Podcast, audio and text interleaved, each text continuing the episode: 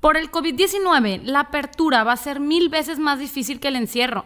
Independientemente de eso, notablemente ha habido un cambio a la normalidad. Con estas reaperturas hay empresas que ganan y otras que pierden. ¿Será fácil poder reconocerlas? Finanzas en órbita. ¿Qué onda, Flinkers? ¿Cómo están? Bienvenidos a un nuevo episodio de Finanzas en órbita. Dani, te saludo con mucho gusto. ¿Cómo estás? Hola, Rafa. Súper bien. Y tú muy contenta de estar aquí con ustedes de nuevo. Yo también, la verdad, muy bien. Y claramente creo y coincido con que es todo un reto volver a la normalidad.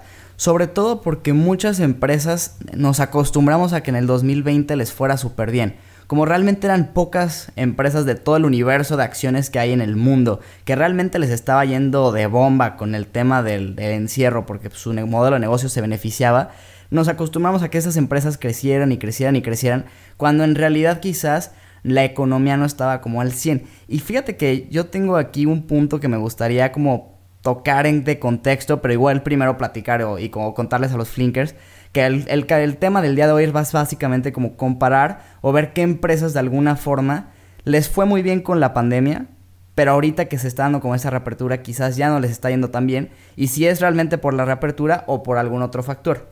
Pero te late que te cuente como esta teoría por ahí que traigo yo que, que me puse a, a detallar. Claro, Rafa, por favor, creo que todos estamos muy interesados en conocer este análisis porque realmente una reapertura puede beneficiar a unas, pero también está perjudicando a otras. Entonces, aquí nosotros como inversionistas tenemos que estar al, tanto de si nuestro portafolio promete una caída o promete un crecimiento o con qué estrategia lo hicimos, ¿no? Entonces, ese tipo de, de análisis siempre son importantes y pues adelante. Claro, y, también con qué correlación está nuestro portafolio, que igual ya hablaremos de eso un poquito más adelante. Pero mira, yo lo, básicamente la conclusión que he llegado es que al final del día, si analizamos las cinco principales acciones del S&P 500, más o menos tienen un peso en conjunto del 21% de todo el índice y son Apple, Microsoft, Amazon, Facebook y Google. Ahora, estas empresas, las cinco, realmente se vieron beneficiadas por el tema del encierro.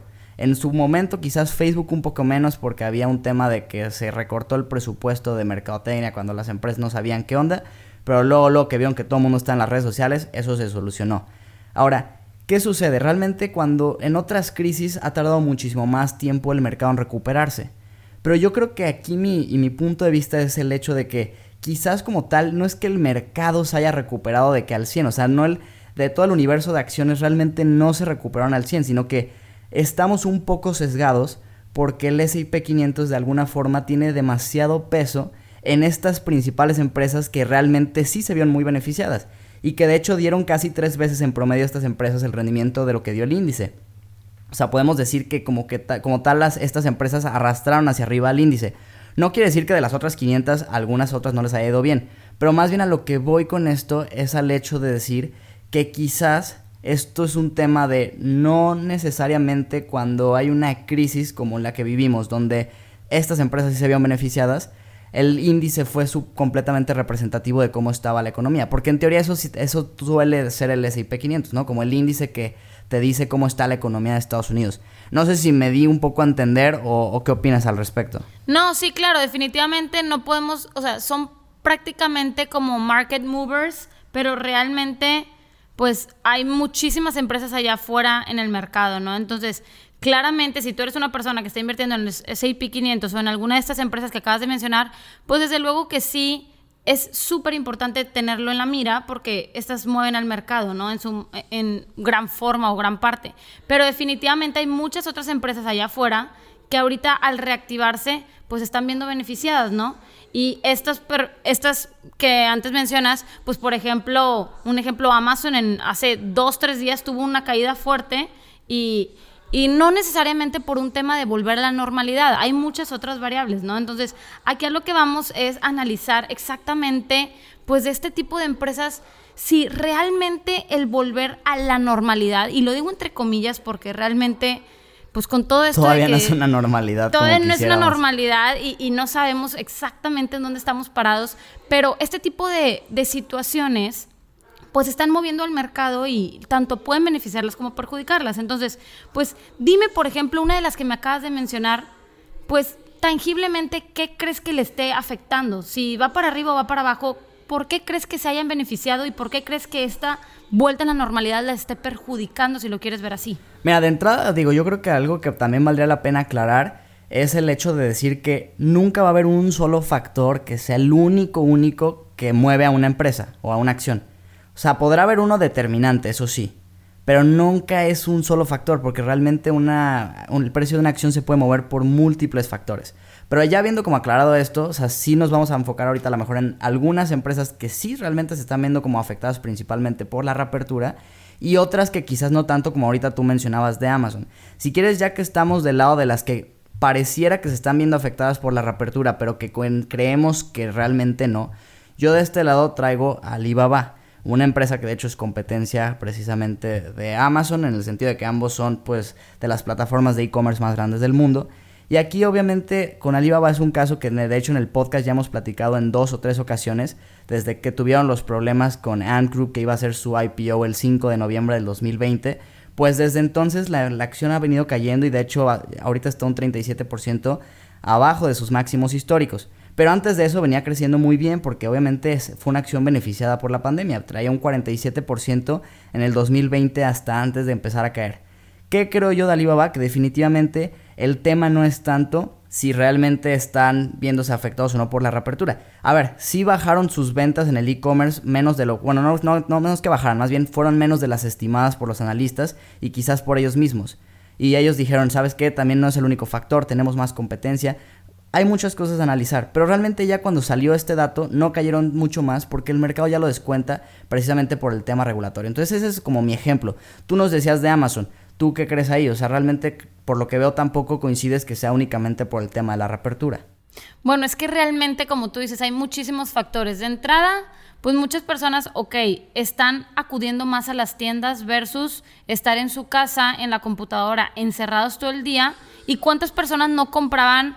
Por Amazon, pues por puro ocio, por puro entretenimiento, que ahora ya hay, digamos, otras formas de entretenerse, ¿no? Entonces ese podría ser una de las variables que sí podría afectar, pero realmente tras estos reportes trimestrales, pues tuvo una caída de un 7%. Estamos hablando que de 3.600 dólares cayó a 3.450 de un día para otro.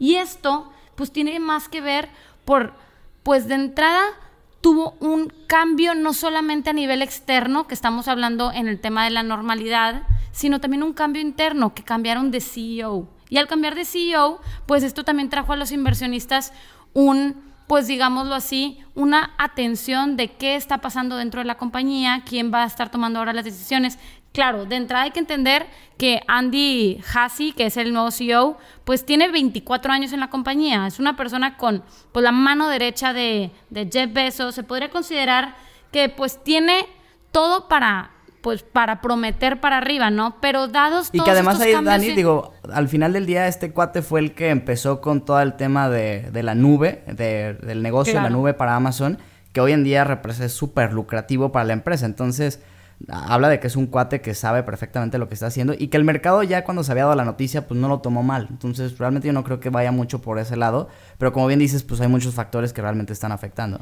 Claro, y no podemos decir que es el único. De entrada son las ventas han caído por lo mismo vuelta a la normalidad, hay un cambio de CEO, hay pues muchas cosas que realmente se puede decir que el mercado se está entre que pues no te podría decir estabilizando porque no es así, pero hay tantos cambios que creo yo que están afectando directamente al mercado que está pues entre temeroso o entre pues con la, con la vista hacia otras empresas, ¿no? Entonces, a las que ya se digamos que se están reactivando, ¿no? Entonces, creo yo que puede ir por ese lado. Sí, que por ejemplo, hablando de mercado temeroso, ahorita pues sabemos que el tema de las acciones chinas están calientes por todo el tema regulatorio y vio precisamente otra de las empresas que traía como ejemplo es la de Tencent, que a mí también se me hace una empresa muy interesante.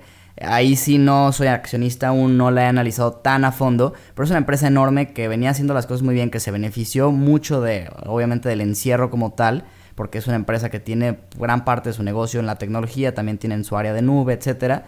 Y después, justamente cuando empieza a llegar todo el tema regulatorio, pues también han caído bastante, llevan un 40% abajo desde sus máximos históricos.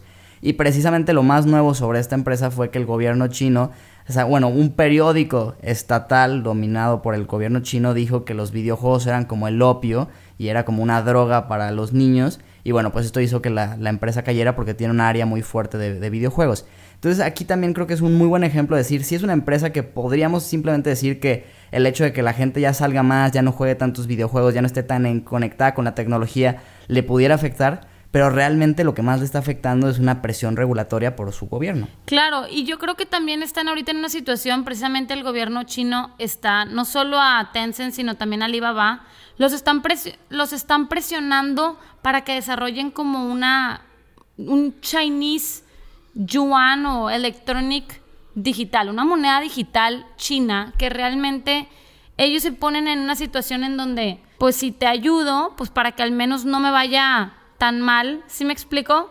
Versus si no te ayudo, alguien más lo va a hacer, ¿no? Entonces estamos, o sea, estas empresas están en una situación entre la espada y la pared en la que creo yo que estos temas políticos, pues realmente, como tú dices, no le he seguido yo tampoco tan de cerca, pero claramente no solo el tema tecnológico o estas empresas de China, sino en general, todos los inversionistas están temerosos de invertir ahí. Sí, claro, y qué digo, a ver, ahí ya podrían surgir oportunidades, eso yo creo que ya podría ser tema interesante para otro capítulo de analizar el riesgo político que, que representa China, pero también lo que sí es un hecho es que sí hay empresas que de alguna forma se vieron beneficiadas por la, el encierro y sí se están viendo directamente afectadas por la reapertura. Un ejemplo para mí muy claro es Pinterest. Es una red social que si bien ya de por sí las redes sociales tuvieron un mejor engagement con todo el encierro y pudiera ser que disminuyera conforme la vida siguiera, en el caso particular de Pinterest es mucho más claro que el sector o el tipo de contenido que se ve ahí está más enfocado a cuestiones más del hogar encontrar inspiración para decorar tu hogar, para hacer recetas, pero no es como que tú sales con tus amigos y estás viendo Pinterest. Y de hecho, pues ellos en su último reporte trimestral, que fue hace unos días, sí reduje, dijeron que pues tuvieron una reducción en el número de usuarios en Estados Unidos, que pues recordemos, para las redes sociales, los usuarios de Estados Unidos son los más importantes porque ahí es donde pueden cobrar más.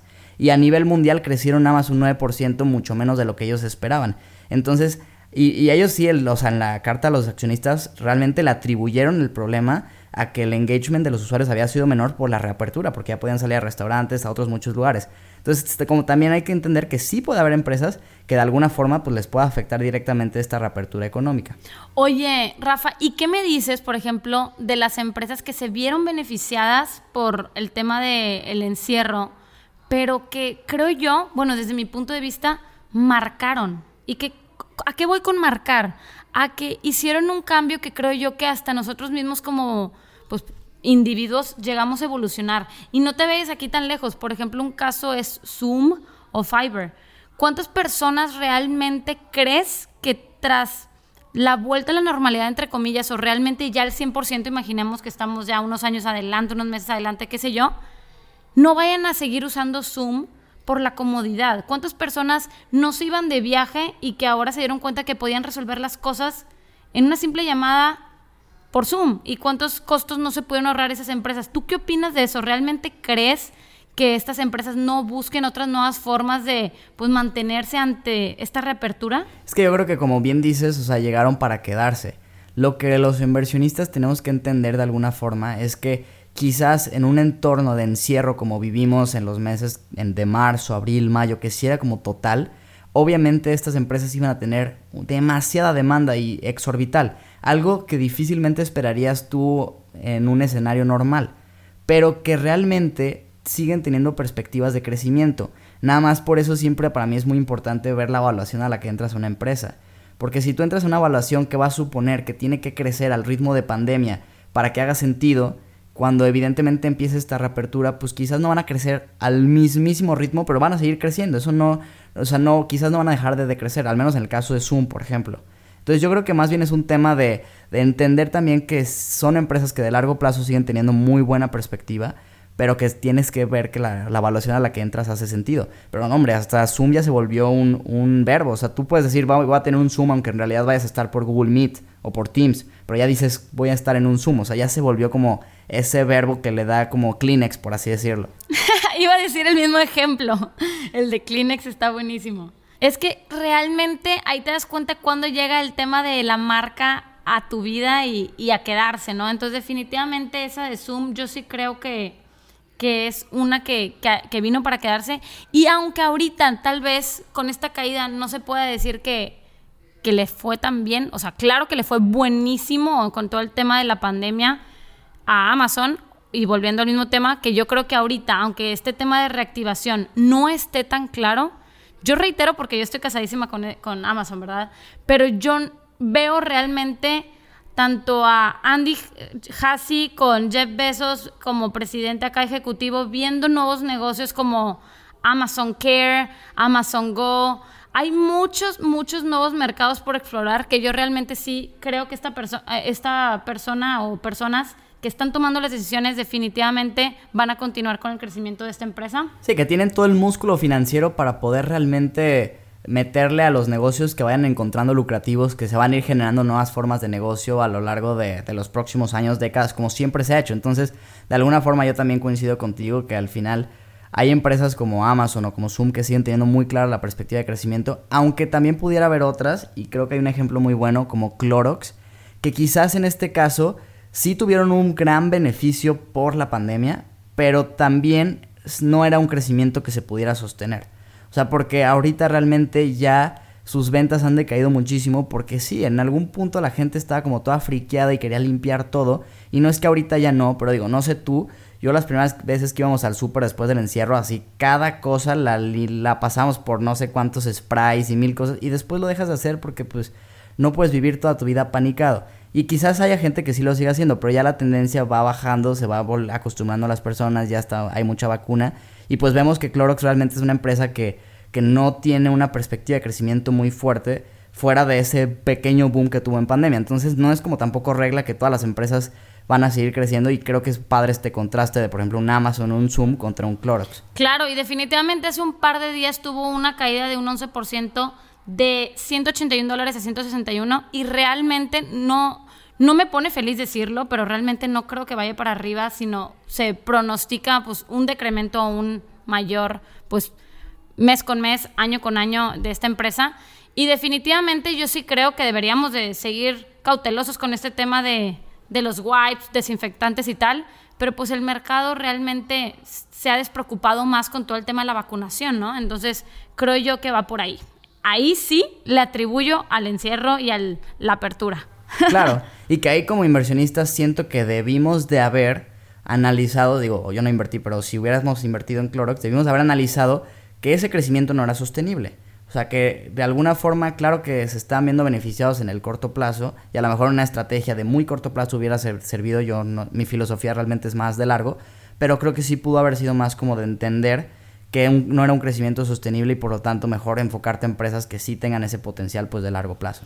Claro, claro. Y mira, yo coincido con, e, con, tu sentido de a largo plazo, pero definitivamente yo creo que ante este tipo de situaciones adversas no hay que, no hay que alarmarse, sino todo lo contrario. Ver qué tipo de oportunidades hay en el mercado a corto plazo, a mediano y a largo. Y sobre eso estipular una estrategia. Y yo definitivamente, pues prácticamente es lo que, pues, lo que yo hago y yo realmente pues predico, ¿no? De, oye, siempre que tú vayas a entrar a una inversión, ten una estrategia clara, tanto de entrada como de salida. Y si tu, y si tu estrategia de salida es patrimonial, se vale, pero lo tienes bien definido. Esto es patrimonial.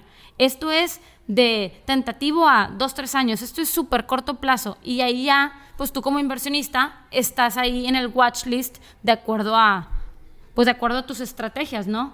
Y, y desde luego que pues hay que ver también la solidez financiera. Si una empresa, estas situaciones adversas, no les está yendo tan bien, pues definitivamente hay que ver si tienen salud en sus finanzas, pues verán la, la, salida y si no, pues ya tú como inversionista tomarás una decisión. Sí, claro, al final siempre, siempre, siempre lo hemos dicho aquí, hay que analizar todos los riesgos y sobre todo si el crecimiento que pueden llegar a tener es sostenible, porque si una empresa no está creciendo, difícilmente pues va a hacer que sus acciones crezcan también.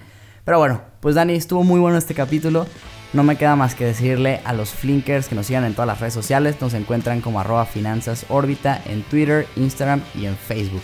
Nos escuchamos en el próximo capítulo, mi Dani. Saludos, Rafa, saludos, flinkers, y muchas gracias por este episodio. Que estén muy bien. Finanzas en órbita.